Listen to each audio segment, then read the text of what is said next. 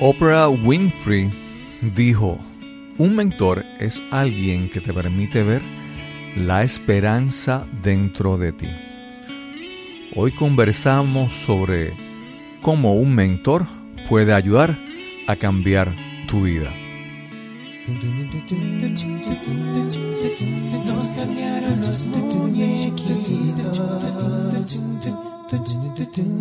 Mi nombre es Cristóbal Colón. Soy un comunicador, un bloguero, un podcaster. Y eso es, nos cambiaron los muñequitos, porque lo único constante en la vida es el cambio. Saludos, bienvenidos a Nos cambiaron los muñequitos. Gracias por acompañarnos en este episodio, el número 73. Y hoy conversamos con la coach Maribel Velaval. Ella es coach profesional certificada, es coach en prevención de adicciones. Además es embajadora de la red global de mentores. Ha sido reconocida por el Latin American Equality Institute y además por la Cámara de Representantes de Puerto Rico por sus méritos como ejemplo de mujer educadora impactando a Puerto Rico y al mundo. Esperamos que disfruten esta súper interesante conversación. Tanto en Nos cambiaron los muñequitos como en nuestra comunidad Podcasting Accomplices, usamos y recomendamos Lipsyn como alternativa para alojamiento de tu podcast y contenido de audio. Lipsyn es la red de podcast más grande del mundo, sirviendo a la comunidad del podcasting desde el 2004. Si deseas crear tu podcast, contáctanos en www.podcastingaccomplices.com. Y si estás ya en proceso de publicar tu podcast, queremos que aproveches esta oportunidad. Recibe un mes gratis en hosting o alojamiento en Lipsyn. Solo tienes que entrar el promo code o código de promoción Cristóbal al momento de registrarte. Recuerda, usa el código Cristóbal y recibe un mes gratis en Lipsyn. Y ahora continuamos con nuestra conversación para este episodio de Nos cambiaron los muñequitos. Hoy tenemos una conversación que va a ser, espero que sea muy interesante, porque vamos a hablar de un tema que vamos a expandirlo a, un área que nunca hemos hablado anteriormente. Y vamos a hablar un poco sobre, entre otras cosas, el concepto de mentoría, lo que es un mentor. Y para eso tenemos hoy, hoy nos acompaña Maribel Velaval. ¿Cómo está usted? Pues muy bien, feliz de estar aquí. Saludos a ti. Qué bien, qué bien. Maribel es coach certificada por la ICF, la International Coach Federation, y también es mentora certificada por la Red Global de Mentores. ¿Cómo usted llegó a este mundo del coaching y el mundo de los mentores? Vamos a hablar desde el principio un poco. Pues Primero que nada, quiero felicitarte por el título, porque para mí definitivamente salud mental es la capacidad de ajustarnos al cambio y la vida es cambiante todo el tiempo. Así que te felicito por esa idea. Gracias. Pues si tú supieras que mi cambio surge forzado, Forzado porque mi cuerpo decidió que estaba cansado de que yo reprimiera emociones. En me dio eh, colitis nerviosa y eso es psicosomático. En aquel momento no se hablaba tanto de esta relación de mente, cuerpo y espíritu, pero en algún momento el médico me dijo, ¿sabes qué? ¿Qué te pasa? Estar tus emociones están afectando, tu sistema nervioso está afectando todo tu cuerpo para mí fue una bofetada, porque como una persona inteligente podía hacerse daño a sí mismo. Claro. Era inconcebible.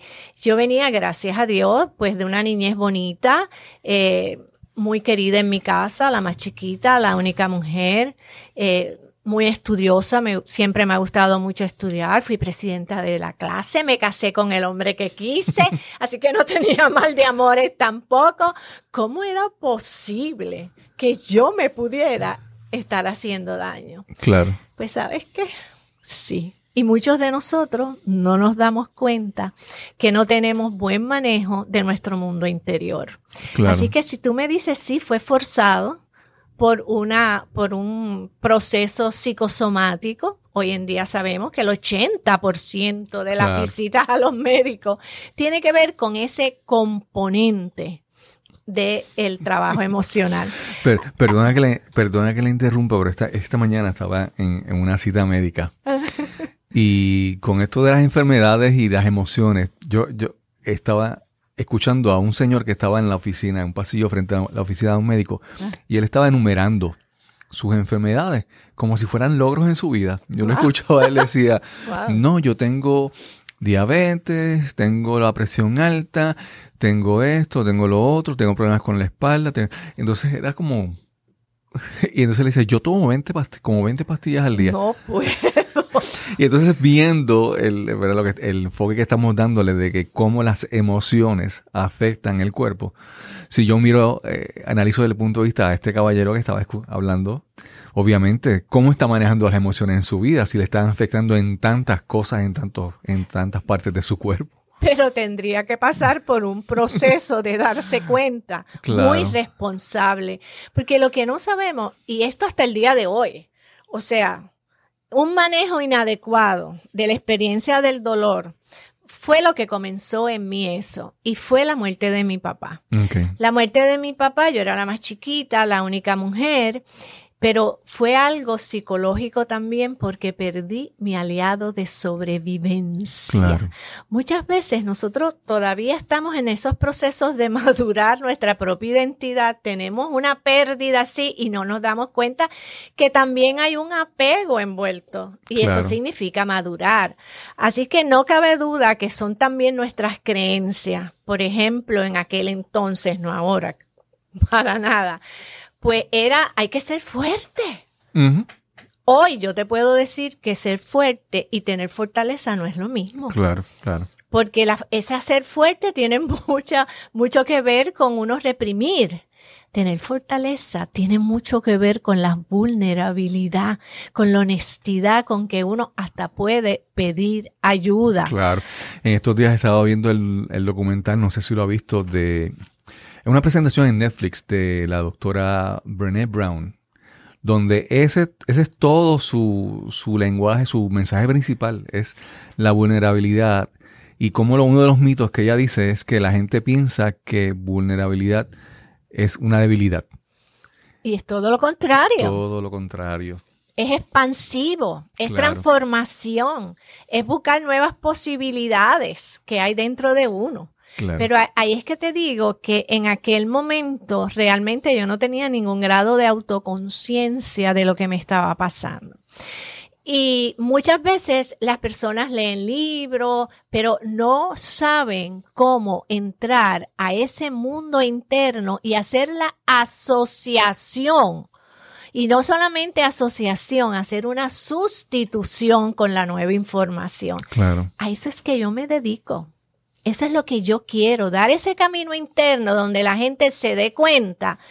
Y no hay cosa más divina cuando alguien te dice, wow, ahora me doy cuenta. Sí, sí. Y, y es que está ahí todo, a todo está ahí, como decía Anthony de Mello, despierta, claro. que todo está en ti. Yo me acuerdo que uno de los primeros libros que yo leí se llamaba Yo puedo ser otro y feliz. Y ¿Quién lo escribió? eh, padre Mateo, Mateo, creo, sí, era un jesuita. Y entonces él decía, el que sufre mucho se ama poco. Para mí fue como un despertar Claro. de que el sufrimiento no era la, el- el- la parte más sabia del ser humano. Claro, eso es, volviendo al tema del, del, del caballero que viste mañana, de, la, de cómo a veces pensamos que lo normal es la enfermedad, así Sí. también las personas están acostumbradas a que la, lo normal en la vida es el drama, el conflicto, las peleas. A veces pensamos que muchas veces personas ven las famosas novelas de televisión y piensan que la vida tiene que ser así. Y viven la vida así, con conflicto, con problemas, con chismes y problemas. Entonces no, no tiene que ser así. Claro que no, claro que no. Y el, el issue de todo esto es que cuando una persona no tiene autorreferencias de lo que es el amor, ¿cómo esa persona puede entender lo que es la espiritualidad? Eso me gustó, ese concepto de autorreferencia, cómo una persona establece una autorreferencia, digamos, saludable. Hábleme sobre eso. Ay, muy bien, pues ese es el camino interno que yo te digo. Y eso lo que tiene mucho que ver es, eh, primero que nada, empezar con un vocabulario muy sincero, que yo siento, que yo pienso, cuáles son mis prioridades, cuáles son mis valores, qué sentido tiene mi vida no estamos enseñando ese tipo de conducta interna. Gracias a Dios, espérate, que tenemos una línea paralela ahora con el mindfulness. Claro. Que nos estamos dando cuenta que todo esto son procesos internos. Eso que estamos hablando del autoconcepto. Y fíjate, en cuanto, porque es que tengo este proyecto que se llama el desarrollo de la conciencia espiritual. Eh, muchas veces nosotros no llegamos a ser lo que somos, seres espirituales, porque no tenemos autorreferencias, porque nuestra historia, nuestra, lo que estabas diciendo, la violencia, la crítica, y estos son eventos que van creando dentro de uno lo que se llama una conciencia implícita, son nuestros propios prejuicios hacia nosotros mismos. Claro. Entonces no desarrollamos autocuido. Cuando yo hablo de autoayuda, cuando aquel, yo leí aquello, el que sufre mucho se ama poco. Wow, qué poco yo me estoy amando en este momento. Yo que creía que tenía autoestima, pero no me daba cuenta que tenía lo que se llama una mente negativa.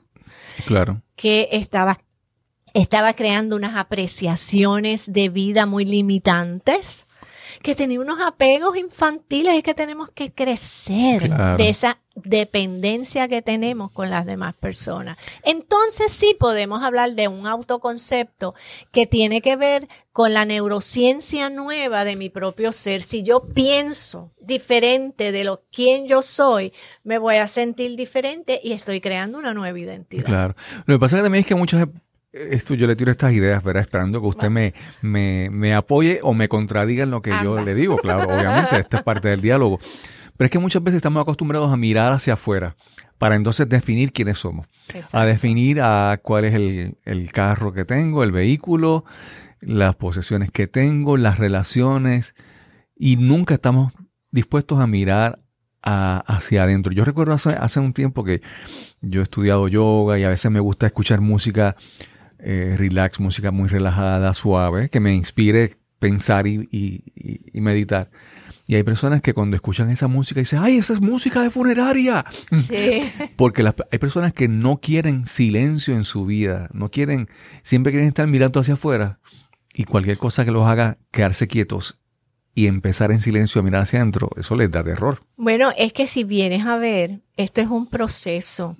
Eh, cuando yo a los 40 años yo empecé a escribir entonces, después que había hecho todos estos procesos, gracias a Dios tuve la oportunidad de asistir a talleres de logoterapia, análisis transaccional, la biología de la oración, The Heart of Happiness, que me encantó, Being a Fearless Life. Yo me apunté a todo. Y después de eso, lo que yo hice fue que me fui a estudiar psicología a los 40 años como adulta transitoria, que no, aspiraba a grado porque yo tenía mi bachillerato. Pero entonces recogí esas teorías, hice este proyecto que se llama Mi propia terapia. Eso, eso quería mencionarle que que el, haber visto todas esas vertientes, vamos a decir, desde la logoterapia, el análisis transaccional, todo eso le permite entonces a usted hacer una, una evaluación, una comparación de cada cosa. Yo creo que el punto de vista que usted tiene para comenzar con este proyecto que usted menciona es como que con una visión mucho más amplia por todo lo que ha aprendido y ha experimentado. Y sobre todo basado en teorías teorías que me sirvieron a mí. Probadas. O sea, probadas en mí y puestas en un orden. Mi mente es bien secuencial. Y por eso, cuando yo escribo mi propia terapia, que es esta colección de cinco libritos de, de autorreflexión, la primera se llamaba Recoge tus energías y regresa a ti porque estés consciente y responsable de lo que te hace tú mismo, que es lo que estamos hablando. Deja de buscar las, respuestas fuera de ti. Cristóbal, no cabe duda que cuando uno empieza ese camino, hay cosas que sanar. Claro. Hay cosas que perdonar. Hay cosas que dejar ir. Hay eh, creencias equivocadas de que el sufrimiento es nuestro estado natural. Por lo tanto, primero te haces eh, consciente y responsable, después te sanas. El tercer librito tiene que ver ahora que estás consciente en el momento presente, fortalécete tú mismo. Y ese tercer librito es todas las descripciones habidas y por haber que yo pude haber encontrado de lo que era autoestima. Y entonces lo ligo mucho autoestima con autocuido. ¿Cómo tú vas a tener autoestima con una mente negativa? Claro. ¿Cómo tú vas a tener autoestima con relaciones este, complicadas, con codependencia? Yo le, quiero hacer una pregunta. Okay. Hay personas, podemos pensar que hay alguna persona que tenga demasiada autoestima, o no sé si es el concepto correcto. Yo he visto personas que he tenido, que yo diría que tienen tanta autoestima que son hasta, no, hasta suena negativo. Claro. ¿Cómo, cómo, cómo, podemos, ¿Cómo puede usted explicar eso? Pues primero que nada, que tiene un concepto erróneo de lo que es la autoestima. Okay. Segundo, que puede haber detrás de eso eh, una línea de perfeccionismo. Okay. Eh, tercero, que puede haber ahí muy poca humildad de criterio. Sí, sí, sí. Y esto tiene mucho que ver con lo que se llama la postura vital. Hay gente que yo sé todo. Imagínate tú, ahora que estábamos hablando de coach y mentor, un coach y mentor que tenga una postura vital de que tiene en sí el conocimiento de la vida de otro ser humano. Claro. puede ser. O sea que por eso es que yo estábamos hablando y yo creo mucho que la persona que se va a parar frente a otra, sea coach, sea mentor, tiene que ser una persona que ha pasado por sus propios procesos, que ya ha transformado su vida del yo al otro. Una persona que se cree mejor que otra, querido, está bien atrasado. sí, sí, sí. Y todos hemos visto a alguien así. lo encontramos a cada rato. Mira, hay dos cosas, hay dos cosas en los talleres que yo doy de, de auto-coaching. Uno tiene que ver, cuando yo les explico la postura vital, que fue algo tan sencillo que lo puse como herramienta de trabajo. Vamos a definir qué es postura vital. Pues mira, la postura vital son nuestras experiencias primarias que vinieron en, inconscientemente, como ponerse en desventaja con las figuras este, de, autoridad, y que en la vida de adulto todavía seguimos comparándonos con las demás personas. Y lo traemos precisamente de unas experiencias que nunca nos habíamos dado cuenta que yo me pongo en desventaja o que, o que quiero ser mejor que el otro. Ese ganar, ganar todavía en la vida de adulto no se ha logrado. Claro. Entonces yo pongo esta herramienta y lo cómico es que cuando estamos en el proceso de, de conversar, ¿verdad? Todo el mundo tiene a quién aplicar la herramienta de el yo bien y tú mal, porque son personas que les gusta meter el, el dedo en el ojo ajeno.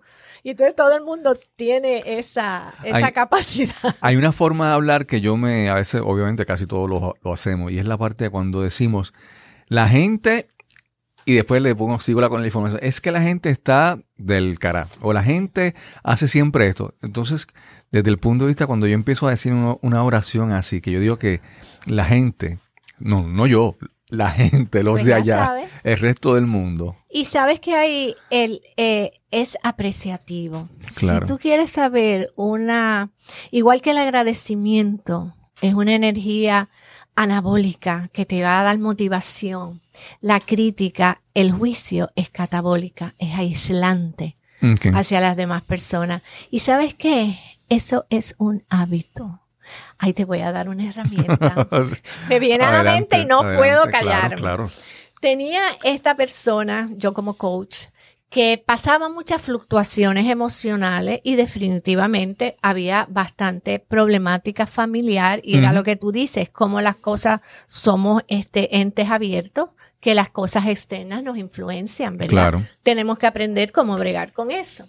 Pues un día llega tan feliz y me dice, tengo una herramienta que yo misma creé. Le digo, dímela para yo pasarla para el frente. Y me dice, se llama HEC. Dime, juicio, evaluación y crítica me hace daño a mí. ¿Por qué? Porque cada pensamiento tiene un neurotransmisor, ese neurotransmisor nos va dando a nosotros unas sensaciones que se afectan, y si hay memoria de drama, pues nos va a llevar entonces a la memoria eh, de la sobrevivencia y del coraje, y nos desmotiva, y ahí está envuelto también el enfoque, cuando uno está en ese juicio, en esa evaluación, esa, la mente no está creativa. Claro, y es que por eso es que a las personas se les a veces tan difícil meditar. Y es que el cerebro tiene que estar constantemente ocupado, pensando en algo. Y entonces, cuando muchas personas lo que hacen es que le ponen al, a la mente todas esas conflictos y problemas para seguir pensando y seguir analizando y por qué hizo esto y por qué no fue así y por qué no lo hizo de esa otra manera.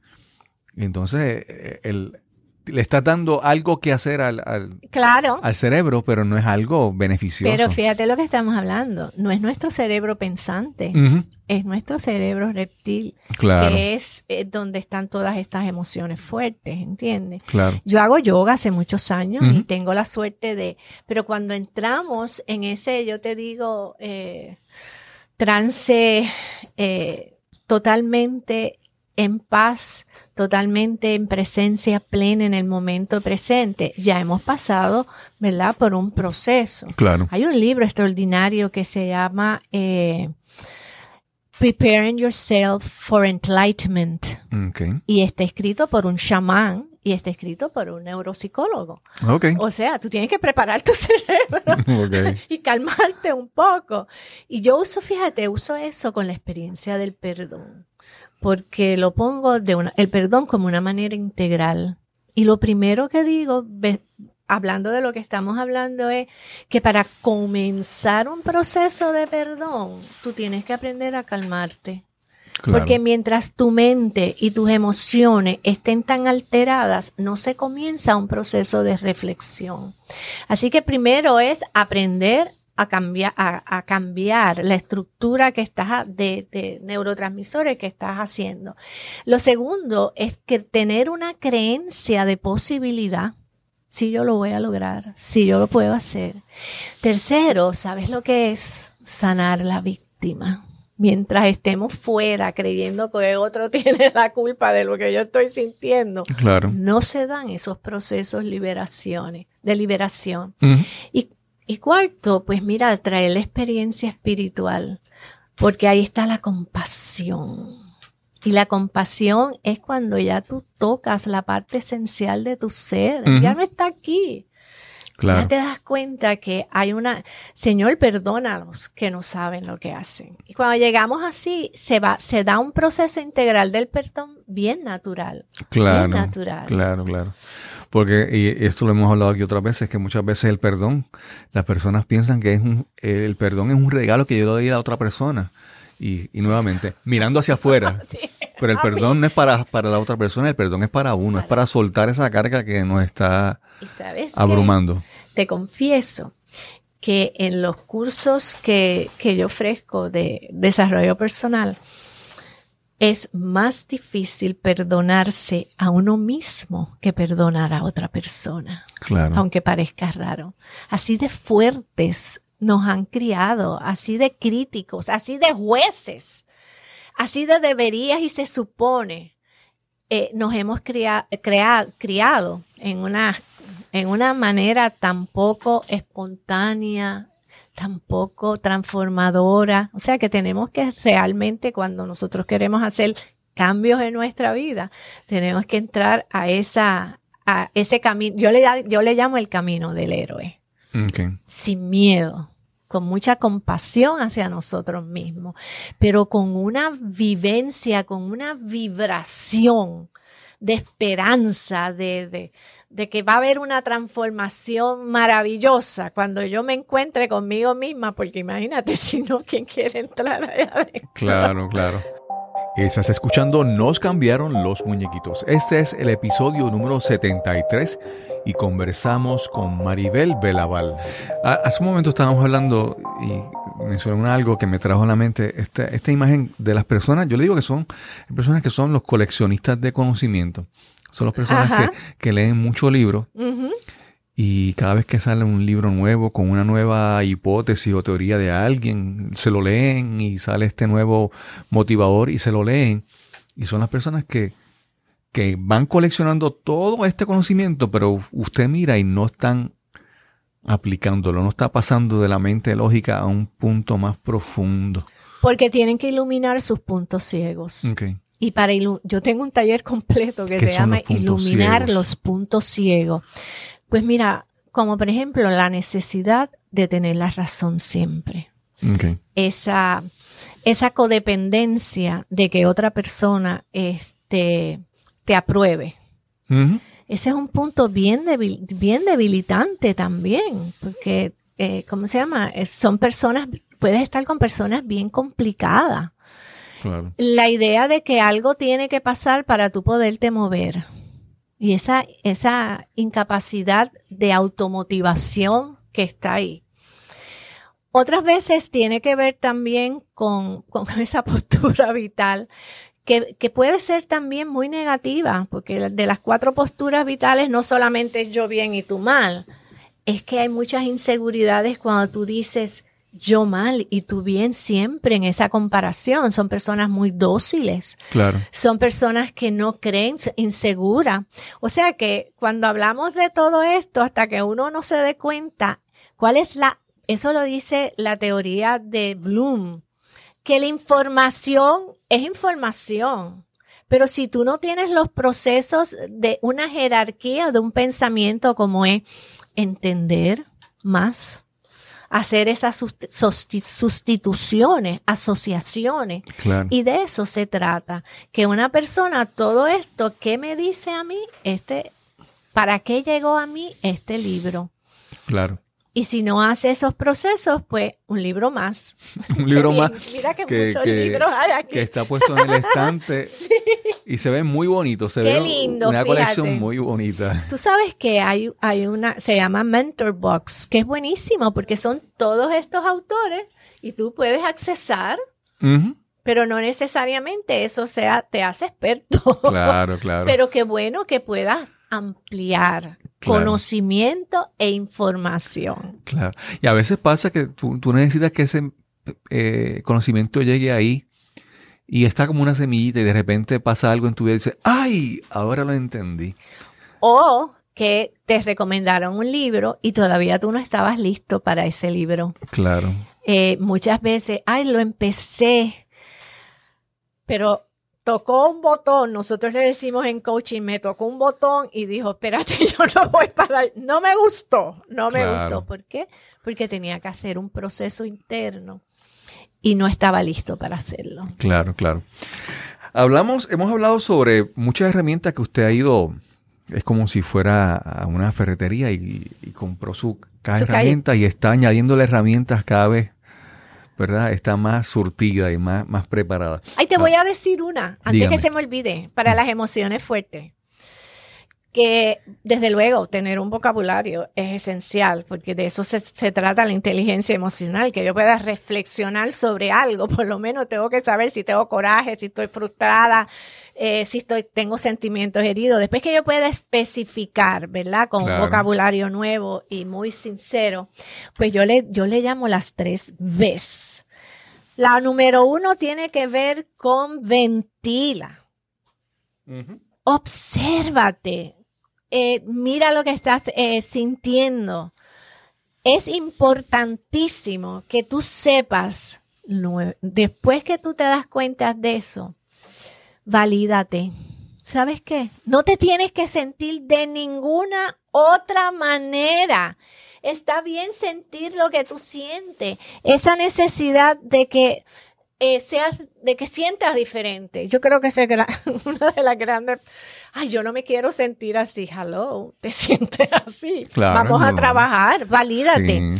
Una cosa que yo aprendí en un libro que me encantó, que dice, que mientras más inteligente la gente tiene, más necesidad de justificar los sentimientos. Así que hacen un cuento más grande y más grande. Sí, porque mientras más... inteligencia tiene, más justificaciones más explicaciones lógicas. Y, son, y son lógicas. Exacto. Muy fácil de explicar y de entender, pero pues. Y entonces la tercera B, que es la primera ventila, la otra valida y la tercera es valora.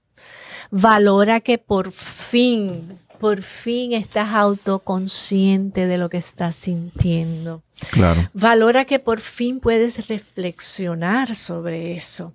Yo siempre les digo a las personas, el día que tú te das cuenta de algo y tú dices, qué bueno, ese qué bueno inmediatamente es algo positivo y empieza a desinflar esas sensaciones este, catabólicas. Claro. yo, yo siempre he mencionado de mi forma de pensar, ¿verdad? Y es que muchas veces yo creo que algunas personas no es tanto que, que por ejemplo, estén tristes por algo que pasa o se sientan mal, es que piensen que no, que no deben sentirse así. Esa es parte de eso. es, estar triste. Decir, no, no, no, es que yo no, no, puedo estar triste, tengo que estar feliz. Entonces, si es, si es, si aceptaras lo que estás sintiendo en ese momento, porque es normal, porque un ser humano no es lo que siente. Todo lo que uno siente es temporal. Es, temporero, pasa en algún momento. Y hay veces que estamos felices, y hay veces que estamos tristes, y hay tiempo para reír, hay tiempo para llorar, como dicen las canciones, ¿verdad? Exacto. Y entonces, pero uno no es eso. Uno no es la alegría, ni es la tristeza, ni es la depresión, ni... Y esa es la creencia más poderosa que has dicho desde que empezamos a hablar. Claro. Que nosotros no somos una emoción y que la emoción es transitoria y que la emoción muchas veces trae unas lecciones de vida preciosas. Una de las cosas que yo aprendí cuando comencé con aquella cosa de, de psicosomática era que yo tenía un temperamento melancólico. Yo tenía en sí esas fluctuaciones. Yo tenía una mente que tenía que analizarlo todo. Gracias a Dios he aprendido a soltarlo antes de, ya bastante rápido. Pero que yo tenía esa, ese temperamento. Y lo que estamos hablando es, pues mira, que los temperamentos nosotros tenemos una genética. Hay gente que es más, más este, espontánea que otra en el sentido de que, de que es más este, social que otra. Hay personas que son más tímidas que otras. Y tenemos que abrazar nuestra materia prima, que se ríe, que sufre y todo, todo es vida. Claro, claro. Pues hablamos entonces de todas esas herramientas, de, hablamos de análisis transaccional, de logoterapia, de psicología y, hablamos del coaching y, de varias de esas herramientas. En algún momento hemos hablado aquí en, el, en, este show, hablamos en un momento con, con la doctora Tolentino, que era experta en, logoterapia y en coaching. Hemos tenido muchos coaches, pero usted trae un nuevo concepto, que no es nuevo, ¿verdad? Pero es que es nuevo en, en esta discusión aquí, y es la parte del mentoría.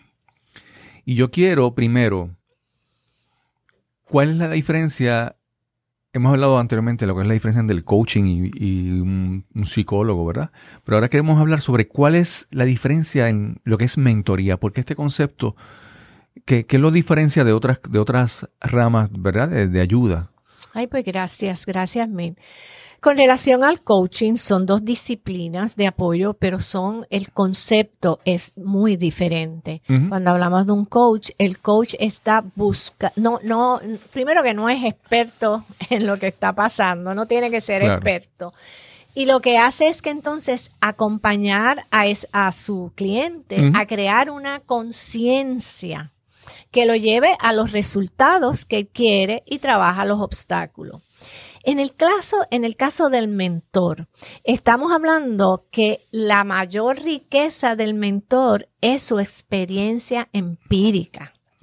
Es lo que ha aprendido. Cuando tú te acercas a un mentor, es para que tú le digas a tu mentorado cómo tú lo hiciste. Claro. Y ahí hay una gran diferencia, porque en el caso del coaching no das tu opinión, en el caso del mentor te contratan precisamente para que seas mentor, para tu experiencia. El mentor puede ser entonces específico en un área específica, ¿verdad? Exacto. Hay muchas especialidades. Ok. Y hay una, y hay una mentoría que es totalmente informal. Claro. Es si yo estoy aquí contigo y tienes una, una expertise que yo no tengo tecnológico y yo te puedo preguntar, ay Cristóbal, tú me puedes apoyar y Claro. dame tu experiencia, como tú crees que yo, pu-?" pues mira, ahí está viendo lo que se llama el share knowledge. Que esto es lo nuevo en todo, en todos, en todas las nuevas directrices del conocimiento. Estamos hablando del share, no, de compartir Claro, claro. el conocimiento. La red global de mentores ha acogido, ha acogido esta modalidad y lo que ha hecho es hacer una guía Ujú. Y crear un código de ética para que las personas que, y unas competencias personales. Claro. Fíjate que hemos estado hablando de cosas de la interioridad. Pues nosotros también en la red global de mentores, lo cual me honro en, ser partícipe y en haber apoyado en, ¿verdad? En su guía y en su código de ética, pues también creemos que hay unas competencias. Porque cuando hablamos de una relación, hablamos de una relación con una generosidad increíble de compartir para que otro logre. Y, y mira, es la flexibilidad también de saber que como mentor es otro mundo. Claro. Tu experiencia no quiere, no está impuesta, sino que añade. Pero en es hay una dimensión también relacional donde puede ocurrir unas nuevas posibilidades. O sea, Claro. estamos abiertos a eso. Y para eso, pues, hemos logrado entonces hacer esta, este, esta guía y este código de ética. Y nuevamente, como le mencioné hace un momento, estamos aquí hablando, dialogando y yo le digo y le pregunto, usted me afirma o me contradice, estamos aquí aprendiendo. Y entonces, viendo desde el punto de vista del mentor, puede ser que, por ejemplo, un mentor esté contigo por una parte de tu camino y después más adelante tú tengas que cambiar de mentor. Es, es Claro. eh, cómo funciona en ese aspecto. Pero claro, acuérdate también que estábamos hablando de las diferencias en que nosotros podemos ser mentores más informales o más formales. Ahora, cuando tú vas a entrar a ser un mentor formal dentro de una compañía, pues mira, hay unas directrices, hay unos contratos profesionales, hay unas expectativas que se, que se nutren, ¿verdad? Claro. de todo eso, que eso es lo que estamos tratando, de, de la persona que quiera hacer de su, de su, nosotros le decimos el retorno de experiencia, Claro. validar eso y validarlo con, con la generosidad y de dárselo a otra persona, Claro. ¿entiendes? Así es que sí hay muchas modalidades. Y entonces en el coaching, obviamente, ahí usted puede contratar un coach y pagar su, por su servicio. En el caso de los mentores también ahí Puede está. haber. Ahora contesto tu pregunta porque ahora puedo darme cuenta que me fui un poquito por la tangente.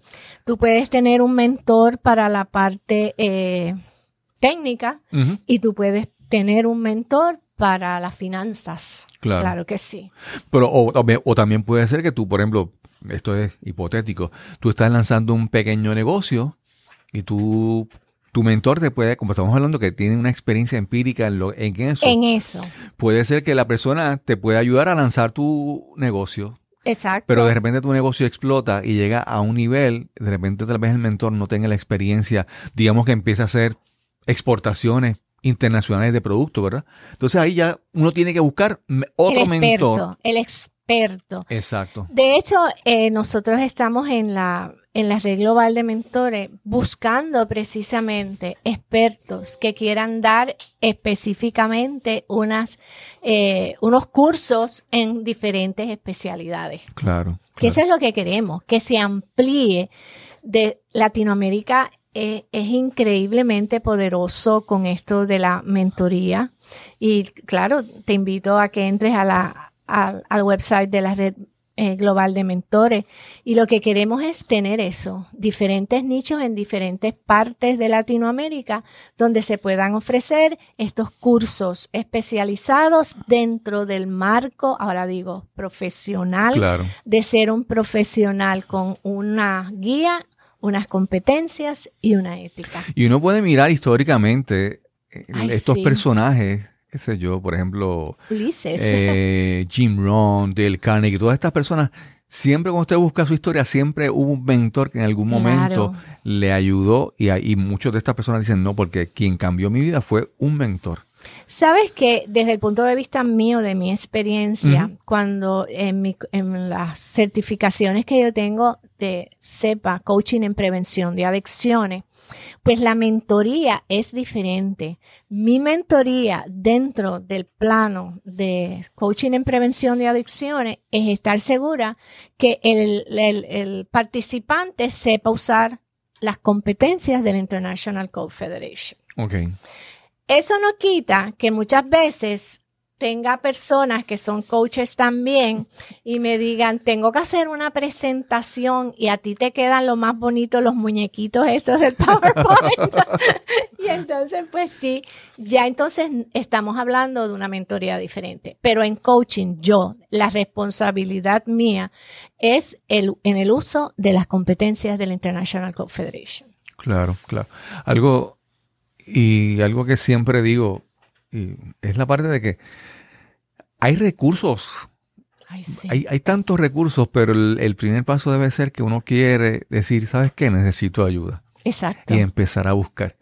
Porque hay personas que ni siquiera dicen que, que ni se dan cuenta que necesitan ayuda. Sabes que, pues, brego en, en esta dimensión, que cuando uno tiene una idea, y esa idea tiene sentido para ti y esa idea eh, se expande hacia las otras personas y entra dentro de un plano mayor, créeme que aparecen los recursos, las personas y se da. Claro. Pero tiene que haber esa expansión de, uno no puede ir, ay, yo quiero esto, ay, pero fíjate, ya yo lo traté una vez y no se dio, o sea, no, no, cuando nosotros hablamos de, de, de expandir conciencia y de meternos dentro de un plano mayor, podríamos decir hasta espiritual, porque tiene sentido y tiene propósito lo que queremos en el bienestar total, hacemos un cambio de conciencia y desde ese cambio de conciencia, yo no te puedo ni, ni decir todas las posibilidades que aparecen. Claro. Y eso no quiere decir que no vaya a haber fracasos en el camino, aun cuando tengamos coaches, mentores o personas que nos ayuden. Bienvenida al gremio de la realidad. claro, claro. Pero eso es parte del proceso. Sí, es que muchas veces, a veces estamos acostumbrados a ver estas historias estilo Hollywood de personas que han sido exitosas y pensamos que todo ha sido así. Y realmente no es así. Y tú tienes que abrazar también la incertidumbre, abrazar la vulnerabilidad, abrazar las posibilidades de que vayas a fracasar en el camino. Bueno, Deepak Chopra decía que la incertidumbre es la realidad de todos los días. Porque es así. Puede cambiar, mira cómo nos cambió a nosotros. Los muñequitos cambiaron hace dos semanas para Puerto Rico en muchas fases. Sí. Y, pues así mismo es tenemos que ajustarnos al cambio. Lo que uno piensa que es seguro, no, no hay esa certeza. La, lo verdaderamente que está presente, presente todo el tiempo en la vida es la incertidumbre. Y hay una cosa que cuando pasa lo que no queremos que pase o no, no llenamos las expectativas de lo que queramos, la frustración está ahí. ¿Cuánto tiempo? Yo siempre tengo mis cuatro preguntas. ¿Qué estoy sintiendo? ¿Qué lo provocó para yo ver la parte externa? ¿Qué yo quiero hacer con esto? ¿Y cuánto tiempo yo necesito? Porque la frustración entonces se puede quedar ahí. ¿Cuánto tiempo más? yo siempre hay una pregunta clave que podemos hacernos todos. ¿Qué lecciones aprendí? Exacto. Sí, pues esas se quedan. Esas, esas son, esas te la llevan. Que hay, sí. Volviendo al tema del mentor, yo no, no, no quiero que usted me diga aquí, ¿verdad? Eh, todo, si usted quiere ser mentor, tiene que certificarse y todo eso. Pero, por ejemplo, cuando hablamos de la ética, por encima, ¿qué puede decir? Una, una descripción por encima de qué, cómo se comporta, cuál es el comportamiento ético, cómo debe ser un mentor. Pues mira, primero que nada lo que habíamos hablado, este, uno no se puede cantar como mentor certificado especialista si no es así. O sea que eh, eso es una parte de la ética, que uno sea muy prudente en lo que uno le ofrece a la otra persona. Claro. Es muy prudente también eh, el, que, el, el que haya una un contrato profesional donde, donde no hayan este, lagunas y que esté todo muy establecido. Y en ese contrato se habla de qué es lo que se espera alcanzar. Exacto, y, y que estén muy claros de las expectativas de cada cual. Okay. Hay también, igual que lo dice la International Code Federation, que de una relación no se pase a una intimidad. Porque eso sería también este en detrimento de, de una ¿cómo se llama? de una relación. Así que fíjate que tiene mucho que ver con, con, lo que hacemos todos los días. Con, y, y, y, por ejemplo, eh, también tiene mucho que ver qué es lo que yo voy a ofrecer generosamente. Y esa palabra surge en todos los cursos. Para yo conseguir mi certificación, yo también pasé por el vigor empresarial de ciento de horas para yo poder entender lo que significaba. Y es muy importante que uno no retenga un conocimiento que pueda ayudar al otro porque haya cierta competitividad envuelta. O sea, no podemos tener puercas amarradas cuando nosotros realmente estamos apoyando a otra persona desde el punto de vista de la mentoría. Claro. No sé si usted ha visto este fenómeno, ¿verdad? Esto, yo he visto el, que han proliferado mucho este concepto, esta actividad, lo que se llaman los masterminds. Son grupos donde las personas se unen y traen empresarios y todo eso, y, son como un nuevo concepto que se inventan, pero son algunos son carísimos. Le cobran miles de dólares por estar en una, en una de estas a veces experiencias y que no hay, no hay. ¿O ha visto algo, ha, visto algún tipo de actividad así sobre eso? ¿Ha habido? Bueno, en el caso de los mentores de nosotros, nosotros, por ejemplo, damos eh, el curso que yo hice, que es un día completo, que es una introducción únicamente. Nosotros les damos la, guía gratis y lo que queremos es que la persona lee esa guía y entonces vaya y coja un examen muy sencillo. Cosa de que lo que estamos tratando es de eh, ampliar, concretar lo que es eh, mentoría como una profesión, que es lo que queremos. O sea, y creo que el examen este es 250 dólares o algo así. Así que lo que no, no es, eh, como yo te digo, eh, no es un gasto demasiado. Estamos precisamente comenzando hacer esto. Y entonces, por ejemplo, pues sí las especificaciones. Ya estamos hablando de unos cursos más específicos que tienen que ver con los expertos. Claro. Ya ahí entonces se cobra de otra manera. Claro. Sí, pero el asunto es que tienes que ver entonces que cualquier sitio que tú llegues, por ejemplo, y hablamos hace un momento, de si vas a una, a una actividad y alguien se está vendiendo como el que es coach, el decir que alguien es coach este, requiere ¿verdad? una certificación y una, unas calificaciones, unas credenciales, unas competencias. Y asimismo el mentor. Es lo que queremos. Sí, entonces cuando tú, cada vez que tú vayas a participar en una actividad, un taller, y alguien se vende con una preparación te correcta. Debes, debes, verificar eso. Bueno, si tú quieres contratar un mentor, tú puedes verificar si, ese si esa persona, igual que hacemos con el coach, si esa persona está realmente certificada o acreditada por sus estudios.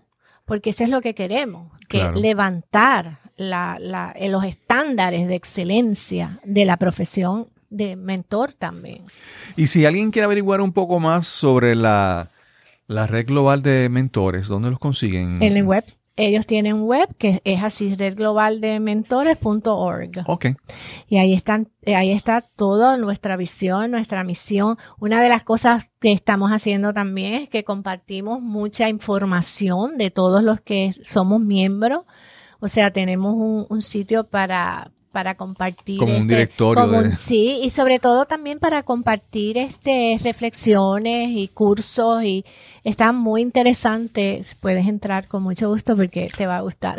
y si tuviera que usted indicar en este momento algún mentor que en su vida fue determinante, que cambió su vida, que le ayudó muchísimo, ¿puede mencionar a alguien? Yo, me, yo te diría que Anthony de Mello fue para mí el que me fue despierta, todo está en ti. Okay. Yo creo que fue esa persona que, que realmente... Y después me... Es como que abrió la puerta. Que me abrió la puerta. Y después Caroline Miss en el Omega Institute Okay. en Estados Unidos también eh, me abrió mucho, me abrió muchos caminos, ya un poquito eh, profundo, no religioso, sino más Sí. en, el, en los conceptos que yo quería aprender Claro, claro. de, de mente, cuerpo y espíritu. Sí, sí, sí. Y si alguien quiere conocerla, quiere contactarla, conocer más, un poco más sobre usted, ¿dónde la puede conseguir? Bueno, pues yo tengo un website Ok, www.coachmaribelbelaval.com ok. Y mira, los invito porque ahí hay una serie de virtuales sobre empoderamiento personal. Y les voy a decir cómo lo grabé. Estando un día eh, hablando con una persona, me dice, ¿por qué tú no has, por qué tú no grabas? Lo único que te necesitas es tu celular. Ah, pues ok. Cogí mi celular, lo puse al frente empecé a grabar. ¿Y sabes qué? Me gustó. Y entonces